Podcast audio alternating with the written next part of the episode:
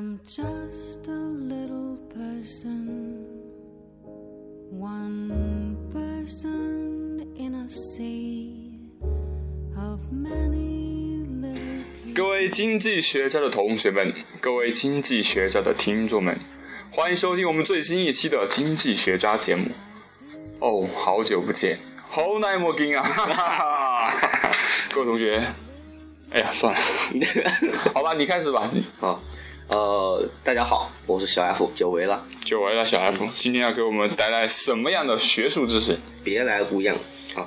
我今天要讲的是呃，经济学上经济增长的资本存量黄金率的规则。听众朋友们，你们是不是想关关听 关不不？你们是不是想把这个给关了，然后切换到下一个节目去了？可以，没事了。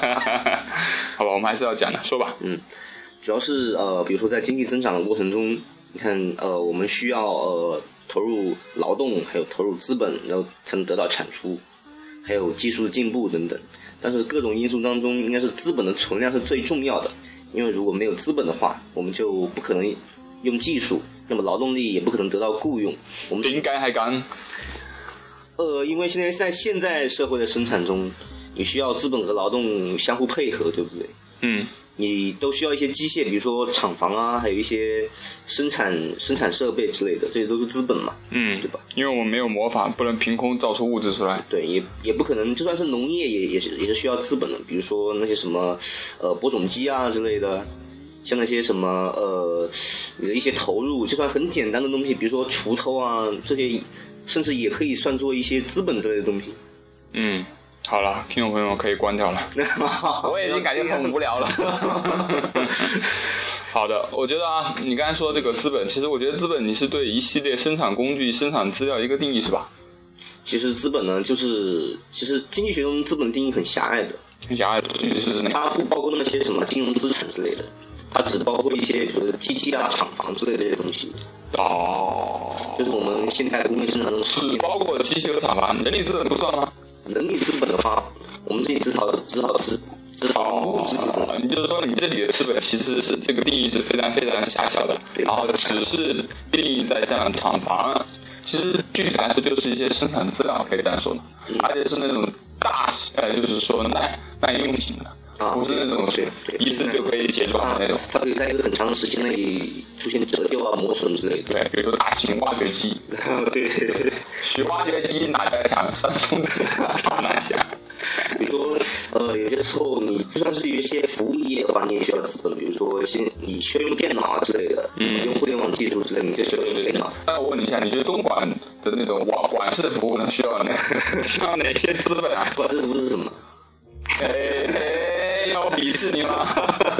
你 需要嘛？比如说你需要地方，对不对？啊，对，需要需要需要需要酒店，对不对？酒店里面需要空调，对不对？需要还需要播放音乐之类的。啊，对啊，你还要出来洗澡，是不是？对的对的。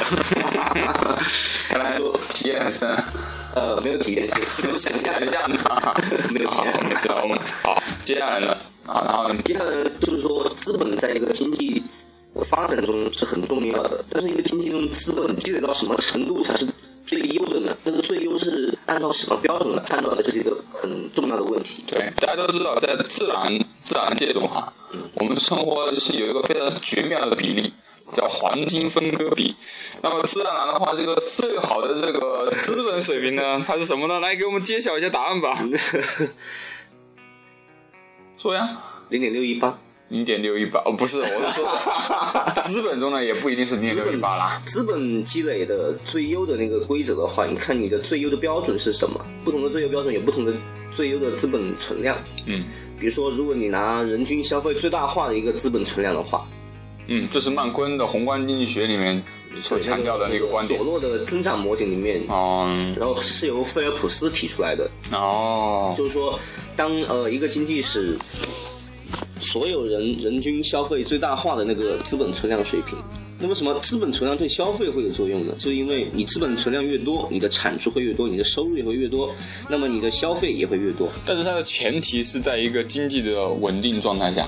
对，对，因为它稳定状态下之后，对，因为你你的一个资本积累会有一个资本边际报酬的递减的这样一个规律。这个你对你不能说你们说无限资本积累、无限的消费增长，对不对？因为其实你你终终究来说哈，假如说把这个资源我们定义为无限，其实你说那种假设是是可能，但是毕竟资源是有限，资源具有对稀缺性嘛，这也是这个比如说，你比如说你呃那个资本积累的话，它有一定的那个边际报酬的一个一个约束。比如说到一定程度的话呢，那个资本积累就不是不不划算了，就不能促进消费了。比如说资本其实是投资，来自于投资嘛。嗯然后国民收入是假设它是我们不考虑出口那一块，哎，我们把那个再给大家回顾一下，就是这个消费、投资还有这个收这个产出之间的这个关系。比如说，当你呃，比如说你有一一一块收入，把它看成一块一块蛋糕的话，嗯。那么你可以把它分成大致分成四份，有一份呢就是呃消费，嗯。还有一份是投资，嗯，第三份就是政府那一块，政府支出。你用的是支出法来来构建对 然后最后就是进出口。呃哦不，啊 对对，嗯啊，其实刚才他说的这这个就是用支出法来构来解构这个我们整这个整个整个国民收入因。为国民收入肯定是等于国民整个的支出的。准确的说，还应该就是说应该是国内收入 GDP。哦，对，是的，对，其实它就是分成四份，就是说，哎，简单来说啊，就是你人你要消费的，对啊，对，然后你的这是你的一个需求，然后第二你的投资需求这是第二个需求，第三个你政府政府购买它有一定的需求，是的。第二第四个就是外国人，那外国人的需对对，求，外国人的需求，就这种种的需求加在一起，就构结就是构成了我们这个国内收入，也就是 GDP，也在某种程度上，它跟国民收入的这个差别是比较小的。嗯对。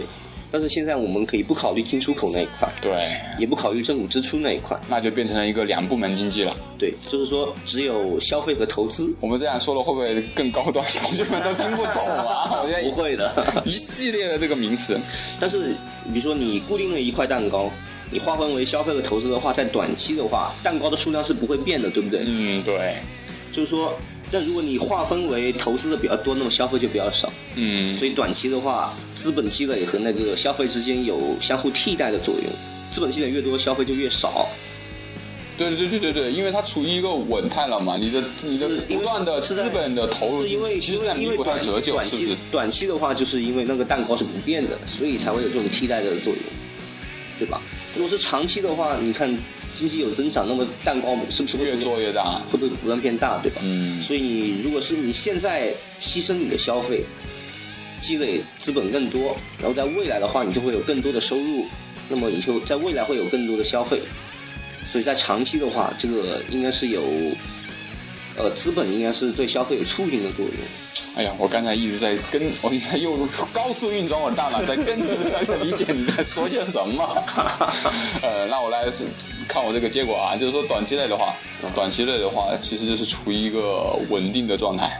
不是短期内的话，应该是变，还是在变化中，在变化了是截取了一个截面，截取了一个，让它这个截取了一个时点，在那个截取了一个时点的截面，然后呢，哦这个截面上收入是不变的，收入是不变，对，在任何一个时点上，这个收入都是不变的。对，所以在短期的话，你资本积累越多，消费肯定就越少，对不对？对对对对对对对对，就是说你，假如说你有一百块钱，你你只吃个馒头，然后剩下全全部拿去余额宝去投资了。对，但是在长期的话，还有两种情况，就是说你的资本边际报酬递减的话还没有那么严重，那么你资本就会促进你的收入，然后促进消费。对啊，长期的，比如说你现在是个小屌丝，以后当上 CEO 迎娶白富美之后，你就可以月收入过万，你想想都有点小激动，对不对？那个时候的话，你看你的一百万，你就可以再重新分一下，你可以拿一百万的一万块钱吃，然后另外九十九万去买余额宝。对好屌丝啊！做到一百万还是需要买余额宝。但是如果你限期压缩消费太多，然后呢，你资本积累的过多的话，那么你资本的边际报酬会递减。就说你多积累一单位的资本，比如说多多建一个厂房，它的产出没有原来那么高了，对啊，因为资源是稀缺的嘛，对吧？有时候比如说劳动力是固定的，但是你资本越来越多，那你每一单位资本是不是能够产出的话就会就会越来越少，对不对？嗯，说的很有道理。那这个这个时候呢，就就有一个划不划算的问题，对，因为你资本积累的越多，可能你促进消费的作用就越来越少。嗯，所以我们有一个需要有一个最优的资本积累的一个定律。那么这个定律就叫资本积累的黄金率。为什么叫黄金率呢？它是使个人人均消费最大化的一个一个资本积累的一个比一个一个比率。你是不是紧张了？没有啊，干嘛？哎，其实我们刚刚说俄罗斯说了这么多，其实我们就是想说，你这个资本，你这个资本投资方面的话，你不能过多，也不能过少，对，那你需要确定一个合适的比例。对。然后这个合适的比例是多少了？按照不同的角度来看，是有不同的结果的。比如说，是的，哇，我记得我是在那曼昆的宏观经济学看到的，它是按照这个消费个人消费最大化来确定这个资本这个黄金，这是黄金水水平是吧？对，黄金率水平，黄金率水平都可以都可以这样说说哈。对对对。然后呢，有一个公式，就是资本的边际报酬率要等于一个常数，那个常数呢就是人口增长率再加上。你的技术进步率再加上你的折旧率，啊，其实，呃，这个这个抽这个公司应该会比较抽象，但是这个我们马上就会解释一番。对，那你看，哎，还是给大家解释一番吧。比如说，呃，这个需要画个图，不过呢，我觉得我应该能讲清楚。好，你就给大家在脑海中脑补一个图吧。对，然后比如说资本它会有产出，对不对？所以你用资本作为横轴。嗯，那么产出作为纵轴的话，好，同学们在你们脑海中画一条横轴，就画条横轴是资本，然后再画一条纵轴是产出。嗯，然后你会有一个生产函数，对不对？对。那大家猜一下，这个它的形状是怎样的？它是由，它是斜向上是斜向上的还是斜向下的？大家猜一猜。那肯定是斜向斜向上的嘛，对吧？哎呀，好聪明啊，这位听众，不是听众啊。呃，因为它是斜向斜向上的，所以它是资本越多的话，产出肯定会也会越多。对，哎，不对，你怎么能说因为它是斜向上，所以资本产？因为是因为资本越多，产出越多，所以它斜向上。对对对对对，不要搞反。但是呢，它的形状不是一条直线，对，它是一条，它是一条曲线，就是说它开始的时候很陡峭，然后后面的话越来越平缓。大家知道这是为什么吗？因为资本的边际报酬率是递减，好聪明啊，这位听众！哎呦喂，哎呀，这个是自讽自吹啊！啊，没有没有没有没有。然后呢，呃，为什么它会这样子一个形状呢？因为它是边际递减。什么叫边际递减呢？因为每增加一单位的资本，那么你的产出就会比原来的那一单位资本会少一点。嗯，为什么会这样呢？因为一个经济中。呃，你的每一个时点上劳动力都是固定的，你增加越多的资本的话，那么你需要用劳动同样的劳动力来使用更多的资本。那么，比如说你原来是呃一个呃五五个工人使用一台机器，然后机器越越多，比如说五个工人五个工人使用四台机器，到后面每一个工人都要使都使用两台机器，那这样会把工人的精力啊、时间等等把它分散掉，所以效率会下降。就是边际报酬递减的这么这么一个规律，这背后的原理就这样。其实大家都懂的啦。对对哦，是这样都都懂了是吗？对啊。然后呢，呃，由于这个黄金率其实是在长期嘛，对吧？是一个长期的东西。长期的话，那么我们只要考虑稳态就好了。嗯，对吧？然后一个经济增长、资本积累什么时候到达稳态呢？大家知道这个稳态，我给大家简单的这个解释一下。这个稳态，我不知道说对不对啊？好，其实就是你增长到你的增长到了一个尽头。嗯。啊，就是说在现有就 现有镜头就解释完了。在现在现有的技术水平下，现有科技水平下，现有的人口水平下，你这个经济经济体发展的最大潜能，某种程度上来说就是某种程度上，不管你初始的位置在哪里，你最后。你都会变成那个样子。对。然后呢？然后你知道这个稳态是怎么形成的吗？是因为资本积累它有折旧，对不对？嗯。如果一旦你资本积累的太多，比如说你折旧率是固定的，折旧率等于，那么你的整个的折旧就等于折旧率乘以资本的整个存量，对不对？对。如果你资本存量积累的越来越多，那你折旧的越快，对不对？嗯。那么，那么你到最终这样子。就会有一个资本存量的一个恒定的水平。对，因为你有两种相反的力量嘛，一一种是比如说呃你的资本积累速度，资本存量越来越高，嗯，还有一种还有一种是把它抑制这个发展势头的一种力量，就是折旧。你资本存量越高的话，折旧有的越高。因为你那个时候是稳定的增长水平，你的折旧，你把？你的那个资本的投入就通通为折旧而服务了，对通通是弥补那个折旧去了。对，通通弥补折旧就到达了一个稳态，就是说，呃，你的除非你其他的行为，比如说你投资的意愿可能又变了，但是如果你什么条件都不变的话，那么整个经济的资本存量就会固定在那个水平上面。其实我们用更通俗的话来讲的话，比如说你在这里做苦力哈，你做苦力给人家搬沙袋，你搬到最后，你跟你搬这个沙袋这这个痛苦嘛，你这袋不舒服，刚好就是你这个搬沙袋所换取的钱换取。的钱，你这个钱刚好弥补你身上这个劳累，所以说你那那在那个时候，你做和不做都是一样的。对所以说与其做，为什么还不如不做呢？对不对？对多省心啊！对，所以说就就在那个固定下来了。对那个点就是你的这个资本的黄金率水平。对，就是由人的那个资本家的逐利行为所决定的。嗯，也就是说，比如说，在这个资本黄金率水平，如果你资本存量低于这个稳态的，我们说说的是稳态，还不是黄金率，对吧？我们比如说你的资本存量低于稳态的时候，那么你觉得你继续积累资本会有赚头，因为你那个折旧，你的资本存量还不够高，你的折旧还没有办法把你的那个资本存量增加所带来的收益全部给它消耗掉。嗯，但是如果你，呃，你的资本存量已经超过这个稳态了，那么你的折旧就会非常大，折旧会超过你的资本，你资本积累所能得到的收益。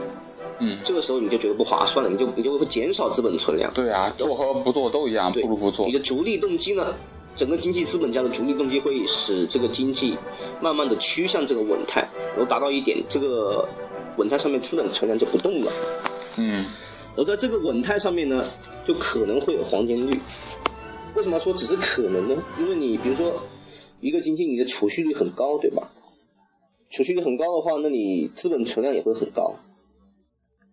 资本存量高的话，那你就是说，呃，比如说资本边际报酬递减，那么你到一定时候，是你的收入是不确定的。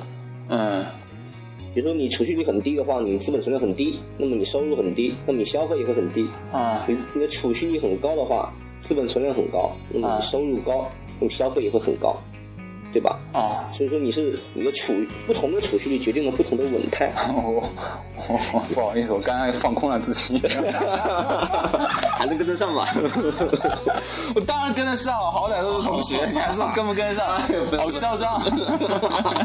没有，我觉得你好像在听音乐的样子。没有没有没有，我也听音乐。嗯，我不知道你，我看你换了首音乐。这不就是这不就是你最爱你最爱的 Simple Simple Man 吗？嗯，好吧。好，然后呃，我想说的是啊，那我们今天就来聊一聊这个关于资本积累一个具体的一个问题一个问题，纳粹经济，纳粹经济有没有有没有了解过？没有了解过。有没有发现纳粹有几个比较特别的地方哈？嗯这个纳粹嘛，我们都知道纳粹是由希特勒主政所领导的一个党，然后那个时候在二战，这个是希特勒本来也是被永远钉在这个历史的耻辱柱上。然后当时我们发现很有意思的事情，就是在二战，就是你们对比啊这个二战的时候以及这个二战前的这个这个这个德国这个居民的这个储蓄率，哦发现之后更高。哦，二战之后更高是吧？对，哦，哦，不是二战之后，是二战时候，或者二时候。或者是快结束的时候，甚至在二整个二战期间嘛，我们会发现德国人的生活水平也是在整个全世界是比较高的，嗯，对，甚至包括他们对那个伤亡士兵的抚恤金。哦，基本上有有有有人就计算过、统计过，是英美这个盟军的他们这个伤亡这个抚恤大概是两倍，而且我们都知道，随着这个战这个二战开始，战争是很耗钱的，对不对？对，哦，刚开始这个就是哪怕是他都快到失败的时候，那个时候我记得是斯大林格勒保卫战，那个之后结束之后，嗯那个时候他应该快失败了。对德国已经败绩一线嘛。对。但是你知道吗？那个时候德国是相反在做事情，希特勒在给德国民众减税，德国人民的福利又进一步增加了。那为什么要减税呢？你知道为什么吗？为什么？你为什么不用你的资本环我们环境分析一下？减税为什么会导致资本存量增加是吧？嗯，然后呢？减税，我觉得，你就说一下你的看法嘛。你看你减的是什么税啊？嗯，你减的是，哎，我这样说吧，你减的是资本所得税的话，它会不不不不不不不，我不直接跟你说，就是宏观税，宏观税宏税，观税负就是整体的税负，还是把那个边际税率减减掉了？你这个问题就比较比较技术性了。哦，那个时候还没有发发明出那么多税种。我想说，就是它这个税，这是是对税负负担。我要说是宏观税率负担，哦就是它是确实比各国英美各国要低的。需要看看它的税负的结构是什么才行。其实说白了，就是我们想象中嘛，一个国家如果打仗打失败，或者说快要败的时候，那个时候大翠从已经那个山穷水尽了。为什么他还可以坚持那么久？为什么他的这个个人的这个这个居民生活水平就生活水平提高了？哦，难道你是说他减税，然后然后促进了消费，然后把资本的那个存量降低了，然后降低到黄金这个水平，是不是？这是你的猜想吗？是我的猜想，怎么了？哦，我们讲分享一个笑话。好，有一个八九十岁的老人嘛，嗯，啊，娶了一个二三二三十岁的一个年轻小姑娘，结果、呃过不了多久，小姑娘怀孕了。嗯，他是这个老人就逢人，就说：“哎呀，我多么牛啊！我年富力强，百步穿杨。” 然后逢人便吹。结果有一天遇到一个医生，嗯，这不那啊不是他的是吧？那个医生就跟他说了，一个医生就跟他说，也跟我我也给你讲一个故事，然后他就给讲一连个环套啊！他讲一个故事，就是，哎，有一天一个人嘛，嗯一个人在这个树，在这个树林里，哦，一不小心遇到一只大黑熊，但是他自己身上却却没有武器，只有一把伞。这个时候，那个人当着，当着那个大黑熊，把伞给打开了，结果大黑熊应声倒地，然后就问那个老人：“你猜是为什么呀？你猜是为什么呀？我猜是为什么不知道？你猜是为什么吗？”应声倒地，我也不知道，猜不出来。然后你还不如那个老人呢。那老人怎么说？那老人说：“哎，可能是有人从旁边开枪吧。哦，”啊，那个医生就说：“是有人从旁边开枪，为什么撑着伞就会有人往往旁边开枪呢？你还没听懂吗？没听懂啊！这是个黄笑话。哎呦，没听懂，我比较纯洁。你再好好想一想。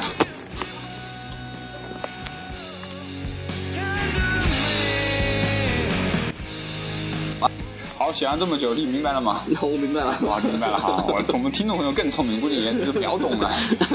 好比较笨。对，一定是有。对我比较笨。我不是说你比较胖，没有，我是开个玩笑。一定是有人从旁边开枪。哦，明白了。这么好的德国，这么好的福利，它不可能凭空造出来，嗯，也不可能是像你说的啊、呃确定一个什么一个黄金黄金率水平，然后然后再退给民众这样的。那么他是谁往旁边开了一枪？犹太人，犹太人。嗯，我们要知道这个德国人，嗯，对犹太人是迫害，他迫害也是分阶段的。其实他的迫害的目的哈，其实为了获取他的经济经济的实力，把德把犹太人的钱来用于弥补他这个国民福利。那么他是怎么怎么用这个犹太人的钱？其实刚开始是这样的，当时这个德国的希特上来之后啊，制定一个法案，就说如果你的这个总资产在六六千马克以上嘛，你就要进行资产申报。如果你不申报的话，哦，如果你不不申报的话，那我就把你整个来把整个资产给你没收掉，甚至把你关于那个十年以下的这个有期徒刑。好，那当然的话，你看一下这个，肯定有人会生心存侥幸嘛。对，德国他会搞一个告民，也是相当于我们汉武帝那个时候搞个告民法，那举就是举报嘛，对不对？那你看，你是一个很有钱的犹太人，对不对？你不申报你有六千美六千马克，但是你周围的那些贫苦的那些德国人呢，还有会举报你嘛？你举报你的之后，哎，我就算我就顺理成章的用法律的名义把你的钱给你收回来。这是第一阶段，第二阶段呢，就是哎，就是说，哎，你把这个钱，犹太人啊，你把这个钱借给我们，啊，我们国国我们国家给你发行一个债券，然后我们还有利息，哎、你像他他是一步一步的嘛，先让你申报，然后再给你再借钱，最后就觉得，我就把你干掉算了，哦，把你送到这个奥斯维辛集中营，把它处理掉算了，我钱也不用还了。哦。所以说，整个德国的这个国民福利，它的来源，这个从旁边开的枪，就是来自于犹太人的这个经济实力。这样子。所以说他是，然后知道开战之后嘛，因为犹太人的这一部分经济，这这简单来说，按经济学中资本积累嘛，其实就是给予了这个德国在二战中开战的这个实力。随着他不断的开战，战果不断扩张，他就是以战养战了。这样子，但是他一旦出现失败，就比如说他一他他他在旦出现失败就就不可耻。对，就是说你没有办法去地去给他再以战养战了，嗯这样子，那你就会迅速的瓦解掉。所以说，你看德国人也是以闪电战的形式占领了欧洲。其实，在后来的话，也是很短短几年间嗯就没有了。就悄无声息了。对这个是一下子 像股市一样，一下子崩溃就没了。对，它不是一个，它不是一个像你刚才说的，是一个正常的通过通过投资啊，通过各种需求拉动，它是它其实就是一种财富的再分配，而且是一种比较血腥的方式，把一小部分人划出来，然后把一小部分人这部分人的钱，然后给一大部分民众，然后换取他们的支持，然后再通过一把自己的快乐建立在别人的这个痛苦之上。对我们经济学家是是一般都是呃不这么建议的。我们一我们一般是用比较温和的方法，比如说再分配政策，比如说呃累进税之类的。所以说，财富它不可能就是呃凭空造出来的，福利也不是从天上掉下来的，还是要靠点，靠人创造。就是靠人嘛，你得工作嘛，对不对？不是说你一天到晚想要那么高的福利你不工作，这不可不科学的。对，我们的在我们刚才讨论的问题中，比如说资本积累也不是从随便你想积累就积累的，对是因为你有收入，然后你消费的比较少，然后你随之而来的那些储蓄，然后把它转化为资本。嗯，所以呢，同学们，你们有没有搞清楚这个黄金率 到底怎么回事呢？我再重复一遍。哎，说，比如说经济增长中会有一个稳态，嗯这个都知道了。嗯，然后呢，不同的储蓄率决定了经济会最终趋向于不同的稳态，对吧？嗯然后呢，因为你这个稳态的话，呃，它可能会在不同的位置，所以你只能是，如果一个稳态碰巧的到达了黄金率的水平的话，那么只是一种偶然，只是那个储蓄率刚好在那个水平上面，要是你的稳态刚好在黄金率上面，嗯。使你的个人消费最大化了。嗯，所以说，在一个储蓄率是给定的这样的情况下，记呃给定的情况下，对，对你的资本黄金率达不达到是一个偶然的因素，取决于你完全取决于你自己的储蓄率是多少。假如一个政策制定者他想要最大化个人人均消费的话，嗯。那么他就会想把这个经济增长推到那个黄金率水平上面去，那么他就会要求看看你的储蓄率是过高还是过低来调，用政策来调整你的储蓄率，比如说税收啊之类的，比如说通过利率的方式，嗯，也可以。利率的方式我们下一期会给大家讲。但是呢，呃，在这边要提醒一下，不同的标准衡量出来的黄金率水平是不同的。嗯比如说用个人消费最大化的黄金率水平的话，那就就这样就是这样了。但是，但是如果比如说你用个人效用最大化来评价的话，还有两种可能性，一种好复杂，用个人效用，你谈到效用这就更复杂了。对，一种是低于这个黄金率水平，就是低于这个刚刚前面讨论的前面人均消费最大消费最大化化的黄金率水平，还有一种是高于。那低于这种水平，是因为人们的在一个长期的一个活动中，假设人类是活呃，比如一个人活了那么几十年，那么他未来的消费所带来的效用，对于今天的他来说会打一个折扣，就是贴现率。嗯，因为这个贴现率的作用，所以呢，呃，如果你积累太多的资本的话，在未来是其实是不划算的。就算你在未来你的消费能够更高，但是你为这些消费带来的效用呢，对你对于你现在的你来说是打了一个折扣的。对呀、比如说你现在有钱，有钱去广东广服务，但是等到七老七八七八的时候再去东莞，那这种不一样的感觉了。就是刚才讨论的索洛模型，它只是在那个人均消费最大化的那个基础上讨论这个黄金率水平，它没有讨讨论这个效用。但如果考虑效用的话，它有一个贴现率，对不对？嗯那么所以在一个在一个很长时间生存的一个人的一个一个模型中，这样子它的一个效用，因为有贴现率的水贴现率的作用的情况下，它的资本积累的黄金率水平会低于那个索洛模型中资本积累的黄金率水平。嗯我们把这个低于的这个黄金水平叫做修正的黄金规则，哦，所以它会稍微低于，但它是效用最大化的。那你是觉得效用最大化好一点，还是消费最大化好一点呢？那肯定是效用最大化好一点喽。对，因为效用还是最终的目标，对吧？对啊，我就是为了效用，就是为了消费的感觉，对不对？这个呃，这个结论是建立在人的人的一生是无限的，比如说一个家庭，它会无限的延续下去。比如说你会关心你的后代的效用，对不对？嗯然后你后代的效用呢，会有一个很大的贴现率在你作用在你身上，嗯，在这个贴现率的作用下，这个修正的黄金规则是小于原来那个黄金规则的。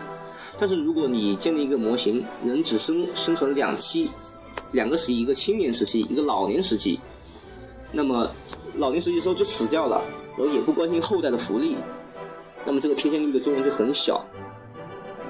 然后你老年时期的话，呃，假设你不工作只消费，那么你消费的东西只能是从你年轻时候储蓄得来的，对不对？对，那么你为了维持你老年时的消费，比如说你维持你养老，那么你就要储蓄很多，就会造成你的资本积累会过度。这个时候呢，你的你的那个资本积累会超过积累那个水平是会超超过那个环，就是我们超过那个人均人均消费最大化消费作为最大化这个维度来解释那个黄金率水平。当你，但当当然这个情形只是有可能出现，因为你你看你老年的时候消费需求有多大，那么你年轻的时候储蓄有多大，然后你资本积累才有多大，对不对？对所以你这个也是有一个呃不定的东西在里面，有可能是超过，也有可能不超过，也有可能刚好在那里。对，所以当你超过那个黄金率水平的话，你的资本积累是过度的，那么你这个时候就就会产生动态无效率这样一个概念。嗯，然后所以说有三种情况，因为刚好是在那个黄金率水平上，还有一种是低于，那是修正的黄金率水平，效用最大化的；还有一种是呃，怎么说呢？因为是高为，了为了养老，所以资本积累过度了，那么就是动态无效率。嗯，好这这三种模型中，呃，第一种人均消费最大化对应的是索洛的最简单的一个模型，然后修正的黄金率是对应的是一个叫呃呃拉姆齐模型的一个东西。拉姆齐以前我们谈过是砍死这个好基友，大家已经忘了。大家肯定已经忘了，因为那那次的播放率好低啊。对呀、然后呢，呃，动态无效率对应的是但是大家可以回顾一下前面左转，但是那个呃动态无效率的那个资本积累存量的资本存量积累水平的话，对应的是一个两期的模型，就是有一个青年时期，还有一个老年时期，需要养老，专门用来研究养老保险的一个模型，叫做世代交叠模型。世代交叠模型。这三种模型就是呃有三种不同的用法。哎，有哪些哪三哪三种不同的用法呢？就是比如说你研究养老保险的话，比如说就是要用世代交叠模型对。对，因为你你假设老年时期你就只能消费，对吧？你不工作了，嗯，那么只能消费你年轻时候的储蓄。那么如果你政府呃布置一个养老保险机制的话，比如说从和老年人同时期的年轻人身上抽取一部分的税，然后用来供养老年人，就是现收现付制的养老保险制度。那么这个就会改善你的资本存量过度储蓄的这样一个尴尬境地，就可能消消除或减弱动态无效率。为什么会这样呢？因为这个时候是用年轻人的他们的收入来供养老年人，那么老年人时期那个时期，老年人在年轻时候的储蓄是不是会可以不要那么多了，对不对？嗯，那么这个资本存量就不用那么过度过度的这个积累了。所以那个现收现付制的养老金制度会有这么一个正面的作用。当然，是它的负面作用就是我它的负面作用就是说，它中国现在出现的情况，我们中国一直以来就是坚持现收呃现付制，用青年人来养老年人，但是第一代老年人他没有交 没有交钱，所以呢，这个养老金在亏空，养老金亏空，在所以需要现收现付制这年轻人身上抓了进一步。在抓，现在是一种恶性循环，因为就是就是说而且我们的人口，就是这个现收现付是有效运行的一个前提是，一个新一代的人口增长率比老一代要高。多，对，但是现在我们是独生子女政策，对，我们这一代就很坑爹了，我你们是人口红利已经差不多没有了，而且还是未未富先老，对不对？对老年人越来越多，然后年轻人越来越少，这样子现收现付制是无法持续下去的。是所以呢，它有那个改善动态无效率的好处，但是它本身这个内在的机制可能是随着人口结构、年龄结构的变动会发生变化。这个郑工程不知道他是怎么想的，然后呢，那个那个拉姆西模型呢，它是研究一些比较长期、更长期的东西，比如说呃，它假设家庭是一个无限延续的，人们是考虑后代的那个效用水平的。在这个情况下呢，呃，它会它主要是研究最优增长的问题。这个应用呢，比如说在经济增长中，呃，比如说在内生增长中可能会应用，还有一些这个拉姆齐模型还会应用到一些经济周期波动的一个情况，因为它是呃，因为它是人的生命是无限的嘛，对吧？对，或者说家庭的家庭是无限，家庭的生命是无限。对你冯家传到你这，啊，你不要透露我们的真实姓名，没有名字，这 F 家。那么公平一点，你们公家。好了，我。然后像这个这种这样一个模型呢，它主要是呃可以研究经济增长长期的经济增长，比如说注意的那个消费路径是怎么样的，它有一个很长的路径，还可以研究经济周期，在这个经济增长过程中引入一些随机的冲击，那么就可以生成经济周期，就是实际经济周期学派的一个基本模型，就用它。然后实际经济周期学派到后面发展成那个新凯恩斯主义的呃随机动态那个一般均衡模型。哎，对对对对对，知道英文怎么说吗？呃，应该是 DSGE 对不对？啊，对对对对，新凯恩斯 DSGE 模型，哎，也是我的第 我的研究方向。那你能把那英文全名说出来吗？呃，英文全名是这样的：dynamic，这是就是动态，对。然后随机是呃 s c a t i c 就是随机的啊。然后随机，然后 G 就是那个 general，general。然后那个就是 E 就是啊，对对，就是均衡的意思，一般均衡就是对。就是在它可以研究经济增长，也可以研究经济波动，这是一个非常好的模型。现在是很多宏观经济学家的必备必备语言。对对对。如果你不懂这个模型的话，你就不能说是一个宏观经济学家。你说的话。别别的宏观经济专业的宏观经济学家说的话你是听不懂的，是是是，对，所以这个三种不同的模型有不同的用法。所以说你以后想要装一下宏观经济学家，可以跟人家 听听这个。所以说我们现在这个讲的东西太复杂，不知道同学们有没有好好吸收呢？当然不要紧。这些都是高级宏观的内容了，中级你不要把自己的逼格调那么高好不好？中级宏观的话，你们只要掌握那个呃人均消费最大化的资那个资本期的黄金率水平就可以了。嗯，今天我们就总结一下啊。嗯，首先就是我们给大家讲一介绍一下什么叫黄金率水平。嗯嗯，然后我们介绍了一下黄金率水平其实是一种偶然实现的稳态水平。嗯，它储蓄它取决于你的储蓄率是多少，因为储蓄不同的储蓄率决定了不同的稳态水平。对，然后。呃，你比如说你什么储蓄率水平刚好决定了你是你的稳态水平是黄金率，那你是很幸运的。嗯，对。然后政策制定者可以通过某些税收政策来调整你的储蓄率，来达到黄金率水平。如果他想这么做的话。嗯。接下来我们就聊一下希特勒。然后我们就聊了三种模型，当然这三种模型不要求你们掌握。好，谢谢各位。嗯，谢谢各位。